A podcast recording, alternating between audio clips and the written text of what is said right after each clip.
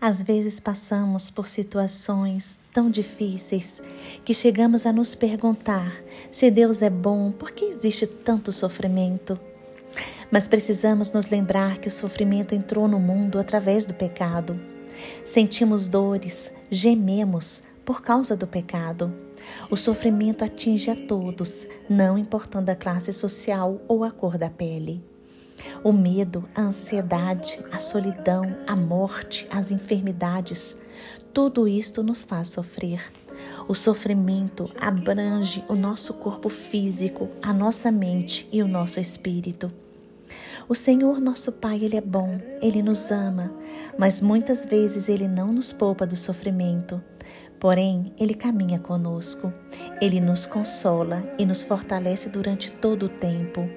Salmo 23, versículo 4 diz: Ainda que eu andasse pelo vale da sombra da morte, não temeria mal algum, porque tu estás comigo, a tua vara e o teu cajado me consolam. Deus transforma as circunstâncias contrárias em nosso benefício. E mesmo diante da adversidade, Deus deve ser sempre nosso motivo de alegria. Quando estamos passando por um sofrimento, o pecado perde o seu poder em nossas vidas, pois nos aproximamos mais do Pai. Durante os momentos difíceis, aprendemos que os prazeres deste mundo não compensam, porque aprendemos que o viver é Cristo.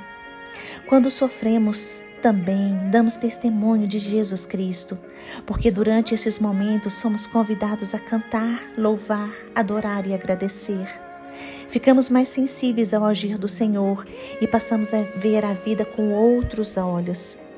Deixamos do nosso lado egoísta e aprendemos a servir uns aos outros com os dons que recebemos de Deus.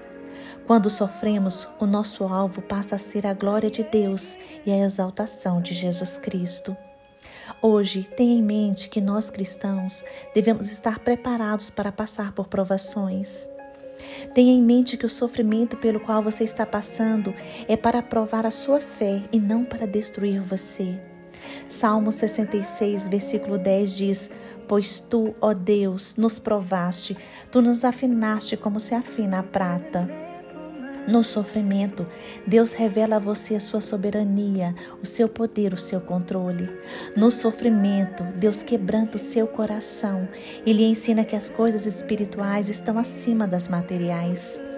Entenda agora que o sofrimento une você a Jesus, porque neste momento você sente o que Jesus sentiu, na certeza de que o sofrimento presente não se compara com as glórias futuras que virão a ser reveladas.